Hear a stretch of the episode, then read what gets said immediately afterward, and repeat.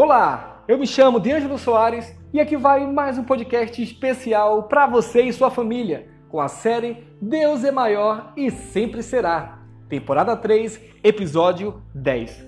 E o tema de hoje é Sem Torá. Então, vamos ler Mateus capítulo 23, versículos de 25 a 28.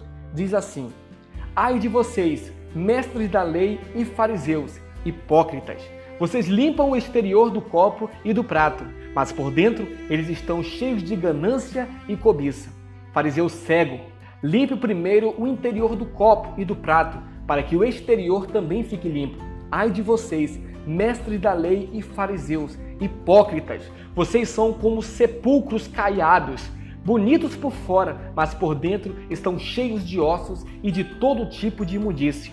Assim são vocês por fora parecem justos ao povo, mas por dentro estão cheios de hipocrisia e maldade.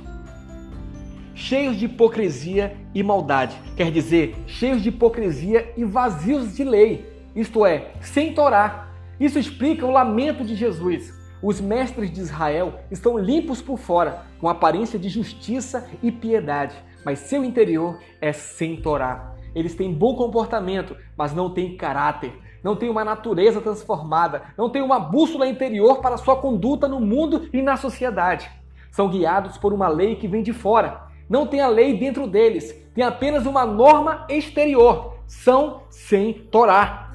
O que Jesus ensina é que a verdadeira transformação ocorre de dentro para fora. Não é uma obediência a normas exteriores. Deus não quer pessoas bem adestradas ou meramente civilizadas. A espiritualidade cristã não é um caminho de bom comportamento, porque o bom comportamento existe enquanto é conveniente. Enquanto não há custos nem sacrifícios, qualquer um consegue ser educado e bem comportado. Mas há certo momento em que é preciso buscar dentro de nós uma justiça, aquela dignidade própria de quem não está à venda, de quem não sacrifica seus valores e sua consciência. É nessa hora que a vida exige que se revele não apenas nossas convicções ou crenças, não apenas nossos padrões de comportamentos adquiridos e aceitos, não apenas nossas regras de conduta pública que nos trazem benefícios. É então que a vida exige que se revele nosso verdadeiro ser.